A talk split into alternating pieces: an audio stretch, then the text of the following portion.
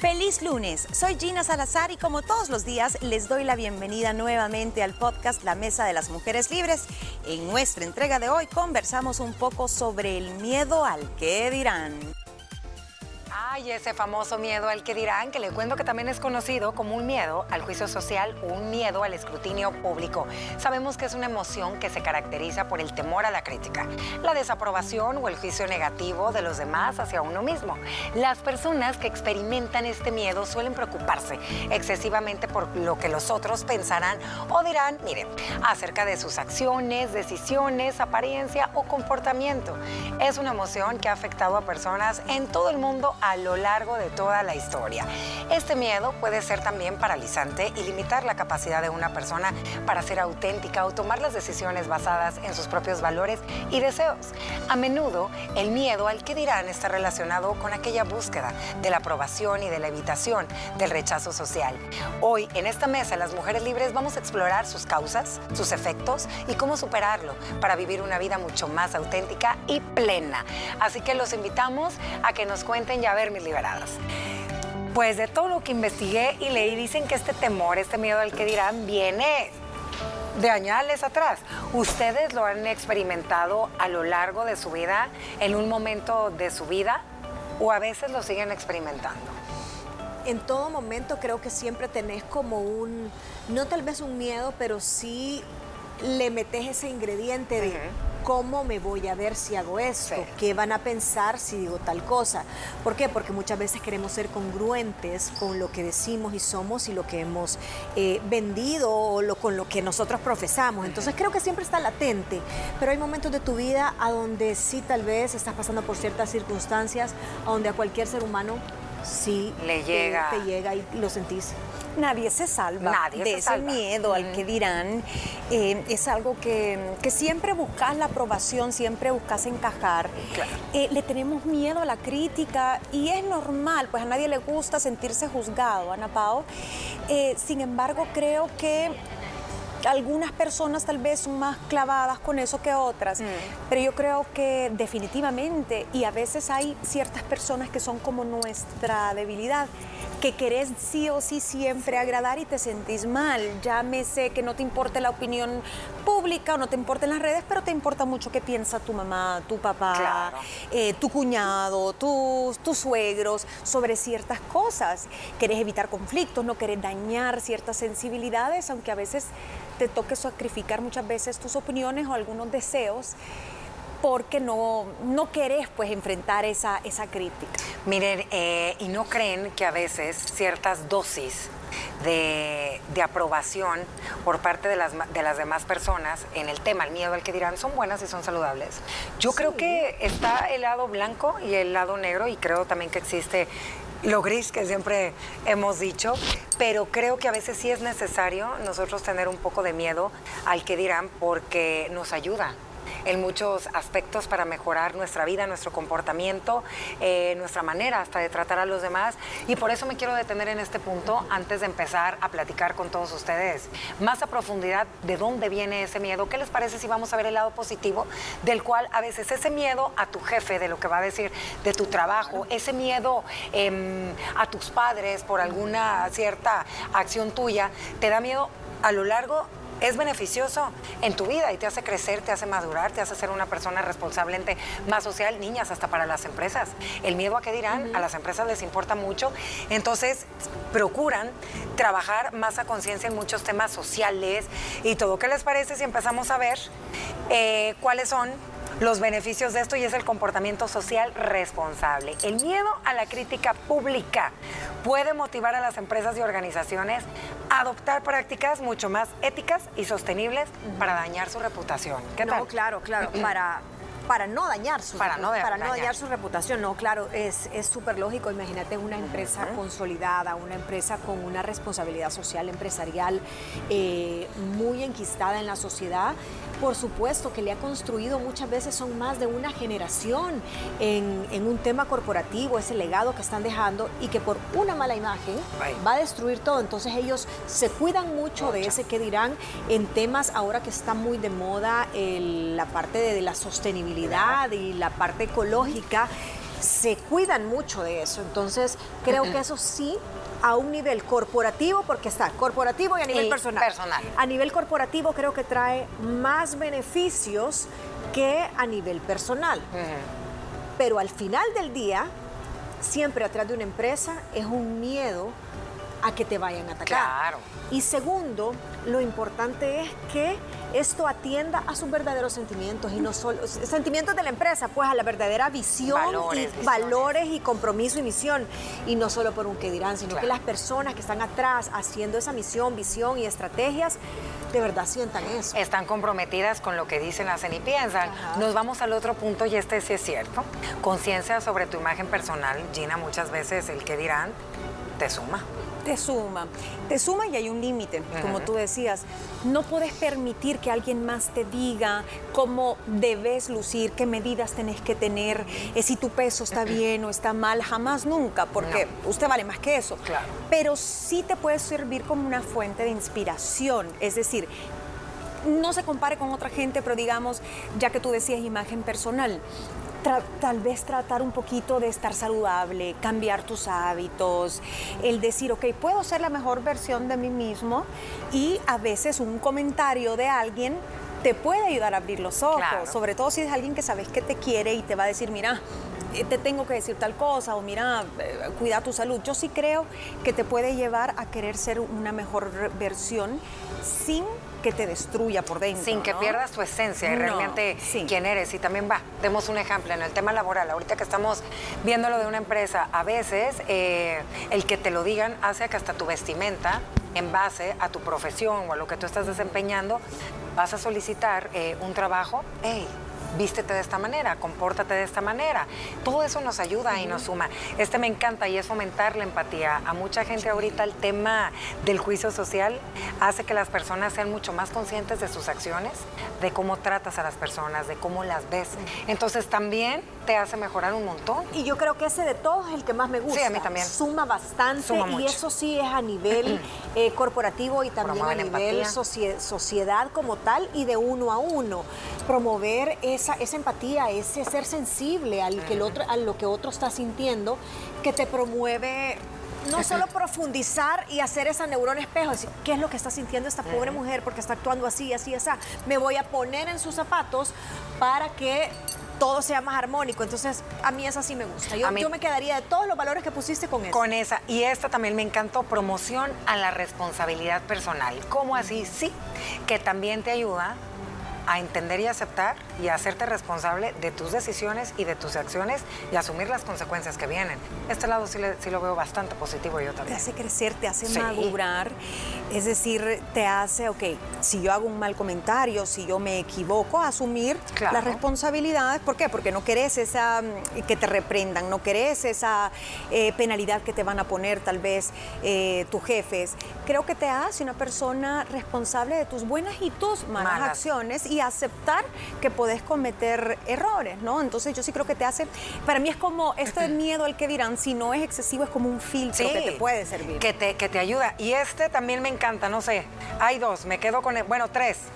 La empatía que dijimos, la responsabilidad personal y este, motivación para, la super- para superarte Sí. en tu persona. ¿Qué quiere decir? Que a veces eh, hay personas que no pueden creer que tú eres capaz de realizar o hacer.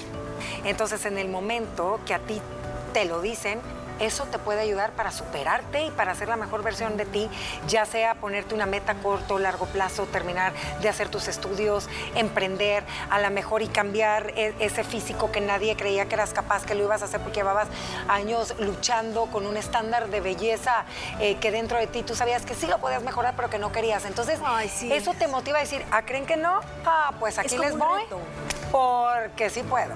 Eso me gusta. Sí, es un reto y dicen que no hay mejor disparador Sí. que alguien te diga, no podés, ay, te tocan el ego, te tocan el punto, el punto débil, el amor propio y decís, bueno, pues van a ver que sí. ver. Sí, ese, ese es ¿Verdad como que es bueno? un, disparador bueno, Es- siempre y cuando no te vuelva en una persona, voy a, voy a Obsesiva. vengarme y que vean cómo realmente sí puedo por lo que me dijeron. Porque miedo van a tener los otros. No, miren, bueno, estos son algunos de los tantos beneficios que nosotros podemos obtener cuando estamos teniendo esta sensación que es un miedo, es una emoción latente que vamos a tener en cualquier etapa de la vida y en cualquier momento de su día a día nos va a entrar cualquier tipo de miedo. Pero el miedo al que dirán es algo con lo que muchas personas aprenden a vivir, más no a lidiar con él. Antes de irnos a esta pequeña pausa comercial, voy a dejarles con esta pregunta y a ustedes también. ¿Qué pasa cuando el miedo al que dirán, aquí no está la parte bonita, se vuelve abrumador? Te impide vivir tu vida auténtica y plena. Aquí es donde sí tenemos que poner ojo. Nos vamos a ir a una pequeña pausa comercial y a regresar vamos a platicar de todo esto. Ya regresamos con más de nuestro podcast.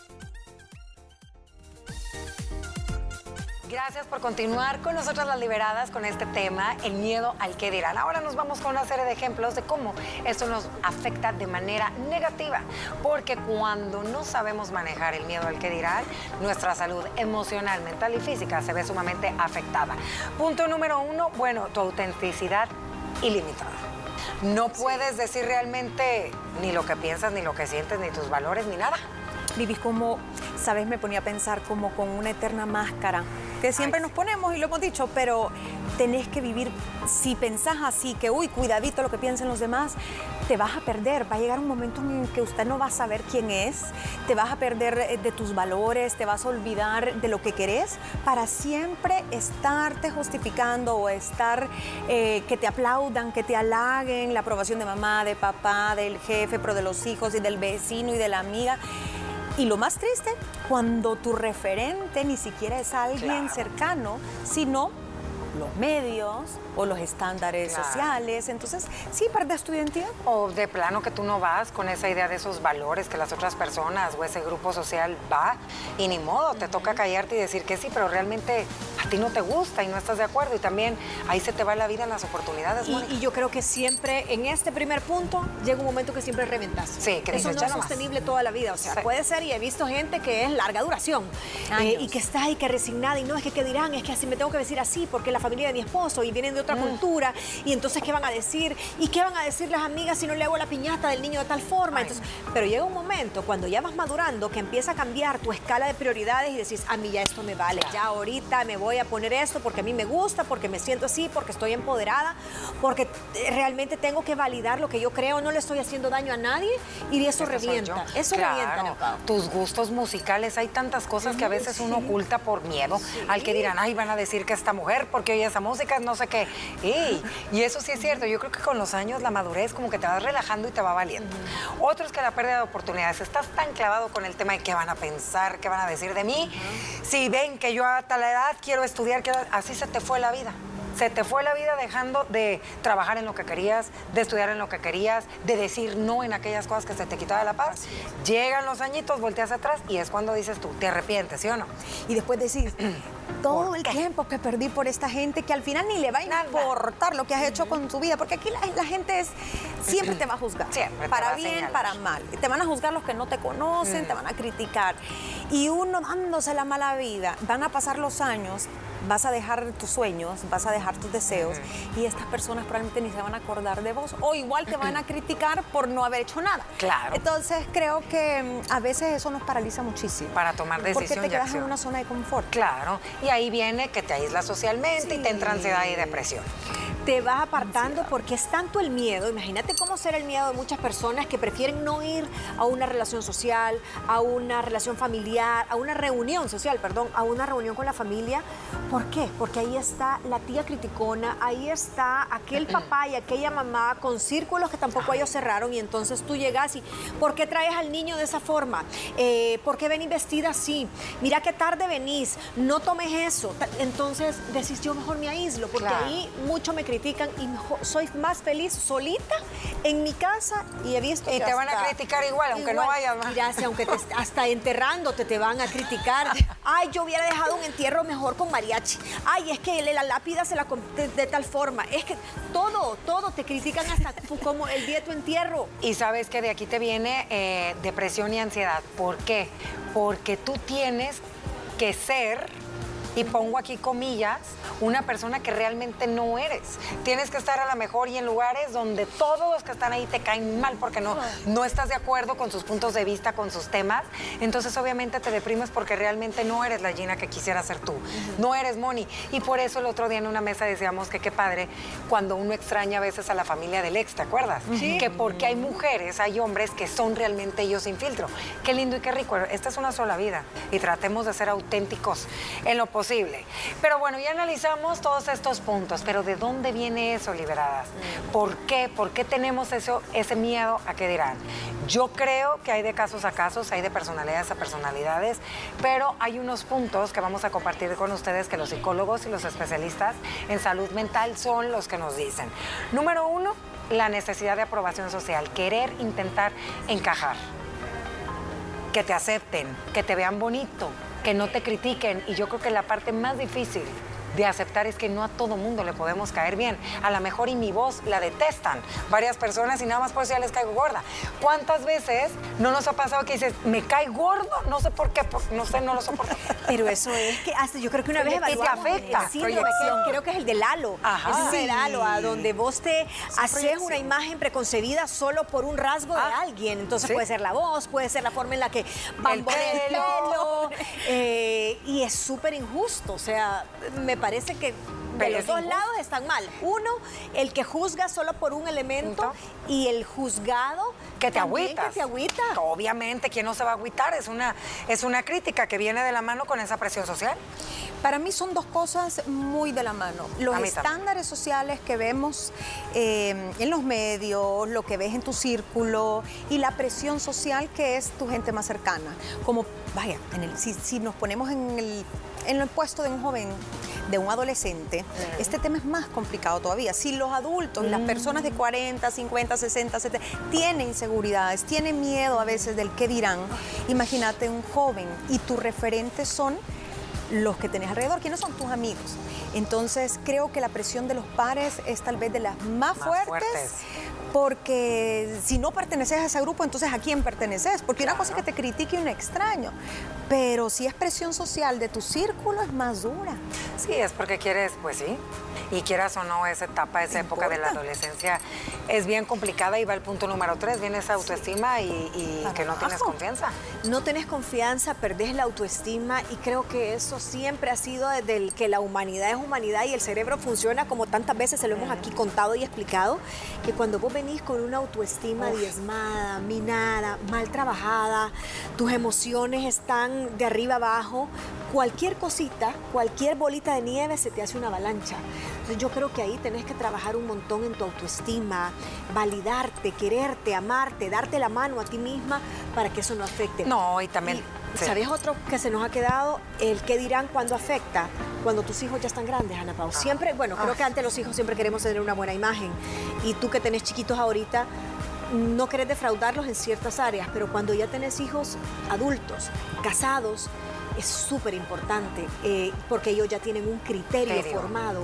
Ellos ya pueden hacer un juicio con todas las herramientas y decir, qué decepción mi mamá, mm. qué decepción mi papá. Entonces, ese, ese juicio de un hijo hacia un padre es de lo, más, doloroso. Sí, porque... guardar la imagen, sí quiero guardar las apariencias, quiero esto, mm. por mi hijo. El qué dirán de un hijo hacia un padre es bien importante. Sí, por eso te digo que hay circunstancias y depende, como dijo Gina, de quién. Y yo creo que una parte bien difícil, y aquí si no importa la edad que tengamos, es tratar de entender que tantas cosas son tan subjetivas. O sea, el tratar de entender que no en todos los momentos vamos a poder quedar bien aunque queramos. Eso nos cuesta trabajo y es la, es la presión social que va de la mano. Nos vamos con lo que tú estabas mencionando. La niñez es una etapa tan importante, de verdad, de ahí vienen todas esas famosas heridas de infancia que salen a relucir en la adultez. También tiene que ver mucho con tu crianza, con tu cultura. Hay papás sumamente autoritarios que criaron a niños que para todo hay que ver cómo se me ve qué opinas, aprobación busco de ti todo el tiempo. Y está lo cultural, que eso no se puede quitar. Sí, y mira, el tema de la crianza, yo creo que se puede dar de ambos lados, no solo una crianza autoritaria, eh, sino a veces sobreprotectora. muy sobreprotectora, porque al final estás haciendo lo mismo, solo que con diferente método, le estás resolviendo, le estás diciendo cómo hacer las cosas a tu hijo, o se las estás haciendo por él. Entonces llega un momento en que va a esperar que otra persona sea como su semáforo y le diga que no, alto, pase, bájele, porque siempre tuviste a alguien que te andaba jalando, que te andaba diciendo que sí, que no. Y eso suele suceder mucho con padres sobreprotectores. Yo también creo que hay experiencias traumáticas, experiencias de un bullying, de un rechazo, experiencias de burlas, experiencias de que tal vez tú hablando en público en la escuela se burlaron de ti o tartamudeaste o tantas cosas que te van a hacer a ti bien ansioso a la hora de compartir con otras personas y vas a preferir estar siempre como en la sombra. Claro, a lo mejor en tu infancia o adolescencia fuiste muy criticado muy señalado por tu entorno familiar más cercano. También nos vamos con el punto número uno y es esa famosa comparación social. Mónica, mencionaste el tema de las redes sociales, que creo que a raíz de todas estas eh, apps que tenemos la mayoría de nuestros dispositivos, te estás comparando todo el tiempo las 24/7 desde el físico, qué es lo que tiene al otro, a dónde es lo que va y eso eso te genera. Y es que eso depende también de lo que tú vendes en redes. Claro. Porque si tú vendes una imagen, imagínate, va, vámonos a una J-Lo. ¿Cuál es la imagen que ella nos vende en redes sociales de una empresaria, de una mujer eh, de cincuenta y tantos años, que es un referente para muchas que eh, queremos estar así, eh, que todo negocio que emprende le va súper bien, que es una muy buena mamá, divertida? ¿Qué pasa si, eso es lo que te vende en redes, pero qué pasa si alguien la capta peleando con Ben Affleck, dándole una nalgada a los niños o la sacan en una foto sin maquillaje, sin filtro, como no te la han vendido que es? Entonces, ¿qué es lo que vas a decir? Pero es que, ¿qué van a decir de mí? Porque lo que yo he vendido es, otra cosa. la imagen Depende de lo que tú vendas. Ay, qué tema tan más interesante. Pero bueno, claro que sí se puede cambiar. Esto va a requerir de tiempo, de paciencia. Y le voy a dar rapidito algunos consejos. Autoconocimiento. Reflexiona quién eres, a dónde quieres ir, cuáles son tus valores, que no te detenga ese miedo. Aceptación personal, lo dijo Gina, lo dijo Mónica, cuesta, pero acepte todos sus valores y todas sus virtudes. Establece límites saludables, aprenda a decir no, aunque sean personas que usted ame. Aprende a lidiar con la crítica, porque siempre te van a criticar enfrente de ti o a tus espaldas. Y en redes sociales también. Desarrolla la confianza en ti mismo. Habla de tus miedos con las personas que tú tengas esa confianza. Es bien importante. Enfócate en lo que sí puedes controlar y lo demás suéltalo. Suéltalo. Practica la asertividad y visualiza el éxito. Y por último, y no más importante, busque apoyo profesional, porque superar este miedo implica trabajar en su autoestima, tiene que establecer esos límites saludables y recordar que la opinión de los demás no define tu valía. Gracias por iniciar la semana con nosotras. No olvides que puedes sintonizar nuestro programa de lunes a viernes a través de la señal de Canal 6 a las 12 del mediodía. Y recuerda también seguirnos en nuestras redes sociales como arroba liberadas TCS. En nuestro próximo episodio platicamos sobre el siguiente tema, sociedad, virtualidad y pareja. El triángulo amoroso en la actualidad. Te esperamos.